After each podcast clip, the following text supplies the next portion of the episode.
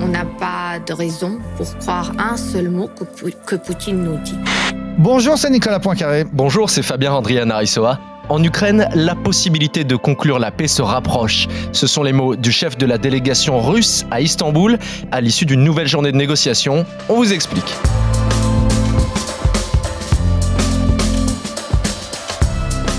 Il y a encore quelques jours, les pourparlers paraissaient pourtant bien mal embarqués. On apprenait que Roman Abramovich, propriétaire du club de foot de Chelsea et intermédiaire dans les négociations, présentait les symptômes d'un empoisonnement. Trois bonnes raisons d'écouter ce podcast avec Nicolas. Alors cette histoire d'empoisonnement, c'est un véritable roman d'espionnage. On va vous raconter, on va vous expliquer qui est Abramovich et puis on va voir que ce n'est pas le premier à être victime d'un empoisonnement. En ce qui concerne les négociations, je vais essayer de vous expliquer ce qui progresse et ce qui ne progresse pas. Ce qui ne progresse pas, c'est ce qui se passe sur le terrain. Expliquez-nous le monde. Un podcast RMC. Nicolas Poincaré. Fabien Randrian Arissoa.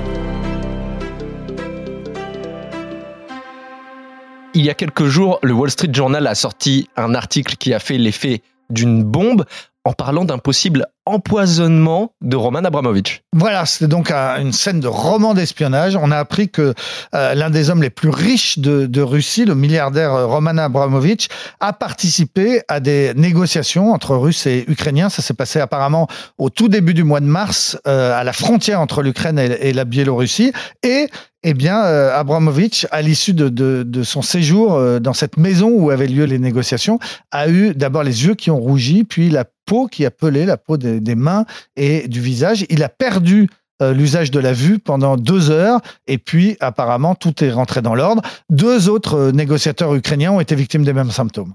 Si vous êtes fan de foot, il est possible que vous connaissiez déjà Roman Abramovich, qui est le propriétaire donc du club de Chelsea, mais c'est aussi et surtout un homme très très influent en Russie. Voilà, c'est un homme qui a fait fortune dans les années 90 au moment des grandes privatisations, ce qu'on a appelé le hold-up du siècle. C'est un certain nombre de, d'oligarques, donc de milliardaires, qui se sont emparés de toutes les, grandes industries euh, russes à l'issue de, de, cette période de 10 ans où il s'est enrichi considérablement. Il a fait partie de ceux qui ont présenté Vladimir Poutine à son prédécesseur Boris Yeltsin. Donc Poutine lui doit beaucoup. S'il est en poste aujourd'hui, euh, n'y est pas pour rien. Il a ensuite, le milliardaire, essayé de faire un peu de politique, comme la plupart de ses semblables. Il, s'est fait élire député, puis euh, gouverneur dans une région du nord de la Russie, une région très, très pauvre. Il a amené énormément d'argent euh, dans sa région. Même, on manquait de rennes à un moment. ben, il a importé des rennes en avion. Ça n'a pas servi à grand chose. Et puis, au bout d'un moment, il s'est quand même dit que il fallait qu'il arrête de jouer avec le feu parce que Poutine voulait personne autour de lui qui puisse le faire de l'ombre. Et ces hommes très, très riches et qui faisaient un peu de politique, ça lui faisait peur.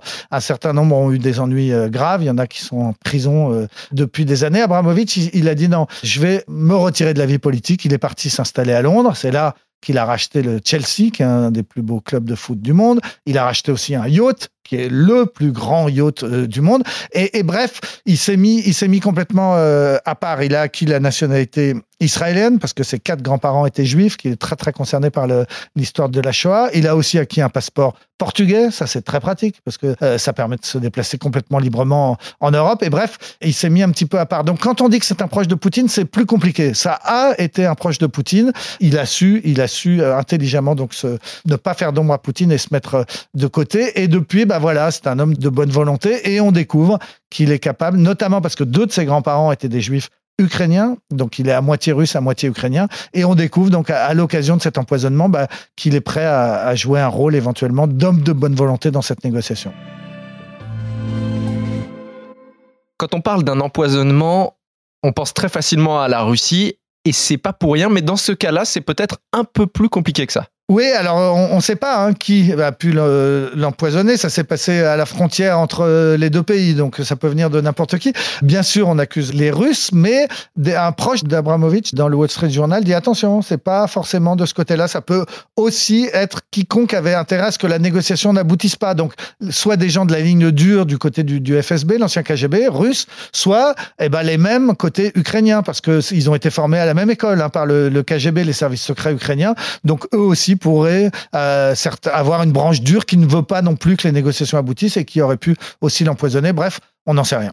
Tu parles donc de la bonne vieille école du KGB, puisque c'est presque une sorte de signature des services secrets soviétiques. Oui, le KGB avait inventé ce qu'on avait appelé à l'époque le coup du parapluie bulgare. Ça concernait les dissidents qui se réfugiaient à, l'ouest à l'époque de la guerre froide, et parfois ils étaient éliminés par un petit coup de parapluie pointu avec du poison au bout, et paf, un petit coup dans les jambes, et le dissident euh, disparaissait. Plus récemment, bien sûr, on a en tête euh, ce qui est arrivé à Navalny, Alexei Navalny, qui est l'opposant numéro un à Vladimir Poutine, et qui a été gravement empoisonné il y a à peine deux ans. Il en a réchappé par miracle. Il aurait dû y passer. Hein. Le FSB avait réussi à empoisonner son slip.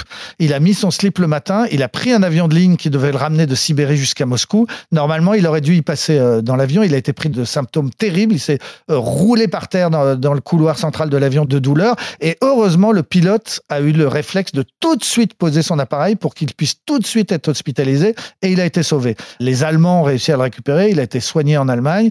Puis on connaît la suite de l'histoire. Il a voulu quand même rentrer à Moscou. Il est rentré à Moscou. Il s'est fait arrêter. Il a été condamné à deux ans de prison. Et puis la semaine dernière, encore à neuf ans euh, supplémentaires. Bref, l'opposant numéro un aurait dû être éliminé par le FSB parce que on l'a su. Hein. On a su. Il y a eu des enquêtes journalistiques extrêmement bien faites qui ont démontré que c'était bien les services secrets russes qui avaient tenté cet empoisonnement de Navalny. Et puis la liste serait trop longue pour raconter tous ceux qui ont été victimes d'empoisonnement. Mais il y, a, y, a, eu surtout déjà un Ukrainien, Viktor Yushchenko. C'était le candidat à la présidentielle en Ukraine en en, 2004. Pendant la campagne électorale, d'un seul coup, sa, peau s'était mise à devenir euh, vérolée, complètement vérolée, et puis, et puis noir, noir foncé presque. Euh, il avait poursuivi la campagne, il avait gagné la, présidentielle, renversé le président sortant euh, pro-russe, et il s'était finalement remis de, son empoisonnement. Enfin, il a gardé des, traces, mais enfin, c'était quand même déjà en Ukraine, et c'était déjà quand même très spectaculaire, un, un quasi-empoisonnement donc d'un président ukrainien. On aurait pu penser que cet article allait mener à une escalade, à des accusations très graves qui auraient pu menacer la paix, mais malgré tout, les deux parties, donc les Ukrainiens et les Russes, se sont retrouvés à Istanbul cette semaine pour discuter et a priori, il y a quand même eu des avancées. Oui, il y a des avancées sur, sur le statut du pays, hein, parce qu'il faut se souvenir que Poutine, il lance cette guerre en disant l'Ukraine risque d'adhérer à l'OTAN et c'est absolument insupportable pour moi et donc je veux dénazifier le pays, démilitariser, euh, renverser le président euh, Zelensky. Enfin bref, ça c'était les objectifs de guerre. On n'en est plus là. On a progressé puisque de part et d'autre, eh bien, la Russie dit maintenant que, en fait, ce qu'il voudrait, c'est la garantie que le pays devienne neutre, c'est-à-dire n'adhère pas à, l'OTAN, mais la Russie accepte l'idée que l'Ukraine puisse, par exemple, adhérer à l'Union européenne, puisque côté russe, on dit un, statut à, la suédoise ou à l'autrichienne nous, nous conviendrait. Ben, la Suède et l'Autriche, ils sont dans l'Union européenne, ils ont des armées, donc ils ne sont pas démilitarisés, mais ils ne sont pas membres de l'OTAN. Donc la Russie a fait un, pas dans ce sens. L'Ukraine, à Istanbul cette semaine, dit OK, nous, ça nous va. On est d'accord pour ne pas adhérer à l'OTAN, à condition d'obtenir des garanties, c'est-à-dire que des grandes puissances, la France, les États-Unis, la Grande-Bretagne, la Chine, euh, nous garantissent que si on est de nouveau attaqué par la Russie, eh bien, on interviendrait pour nous, nous sauver. Donc euh, voilà, et ça, c'est les avancées qui ont été faites par les Ukrainiens à Istanbul cette semaine, avec une avancée considérable, c'est de dire, voilà, nous, on est d'accord pour ce statut de pays neutre et on est d'accord pour que la Crimée, qui a été annexée, et le Donbass, qui est séparatiste, soit hors de l'accord. On verra plus tard, on négociera plus tard, etc. Ce qui est une façon de la part de l'Ukraine de dire, bah, en fait, si on en revient aux frontières d'avant la guerre, donc sans la Crimée et sans euh, une partie du Donbass, ça nous irait. Donc, on a quand même des avancées assez importantes en ce qui concerne le statut du pays. Malgré ces annonces à l'issue des négociations, les Ukrainiens restent très méfiants et on peut les comprendre. La députée ukrainienne Lesia Vasilenko qui était reçue sur le plateau de BFM TV. On n'a pas de raison pour croire un seul mot que, que Poutine nous dit. On doit voir tous ces soldats russes, tous ces tanks, tous ces armements retirés et après on pourrait le croire c'est pas la première fois qu'il y a des effets d'annonce comme ça que la Russie dit quelque chose et qu'on ne le constate pas réellement sur le terrain, ce qui fait que tout le monde, les États-Unis, le président Zelensky et les Ukrainiens en règle générale restent très méfiants. Et pour cause, puisque les, Russes euh, à Istanbul ont dit OK, on va euh, radicalement euh, lever nos opérations militaires autour de Kiev et il n'y a pas eu beaucoup de conséquences. Dans le nord aussi, ils avaient promis de lever le pied et, ils ne l'ont pas fait. À Mariupol, rien n'est réglé. Donc en, fait, sur le statut futur du pays, on voit des avancées, on voit des convergences, on voit une solution qui pourrait se dessiner, mais sur le terrain, non. Pourquoi? Bah Parce que la carte n'est pas du tout dessinée. En réalité, les, les Ukrainiens seraient d'accord pour signer peut-être une paix avec les Russes en concédant la Crimée et une partie du Donbass, mais, mais les Russes n'ont pas dit oui à ça du tout. Les Russes, ils n'ont pas dit jusqu'où ils voulaient s'arrêter. Pour l'instant, ils ont pris à peu près 10% du territoire ukrainien. Est-ce qu'ils sont prêts à se retirer un peu de certaines zones dans le nord et autour de Kiev? Sans doute, mais du côté de Mariupol, pas du tout. En fait, la clé, c'est Mariupol. Hein. C'est un port qui est sur la mer d'Azov, donc au sud, qui fait partie administrativement du Donbass mais qui ne fait pas partie de ces régions qui étaient déjà euh, séparées de l'Ukraine, qui étaient déjà pro-russes et séparatistes depuis plusieurs années. Donc c'est ce que veulent les Russes et c'est ce que ne veulent pas céder les Ukrainiens. C'est un port euh, très important. C'est pour ça que c'est ce qu'on appelle la ville martyre. C'est pour ça que c'est là qu'il y a les combats les pires. C'est pour ça que les Russes sont en train de raser la ville. Ils préfèrent la raser mais la conquérir que de l'abandonner aux Ukrainiens. Donc tout, tout va se jouer là. Donc on voit bien que diplomatiquement cette semaine, il y a eu quelques progrès, mais militairement, rien n'est réglé. Tout continue.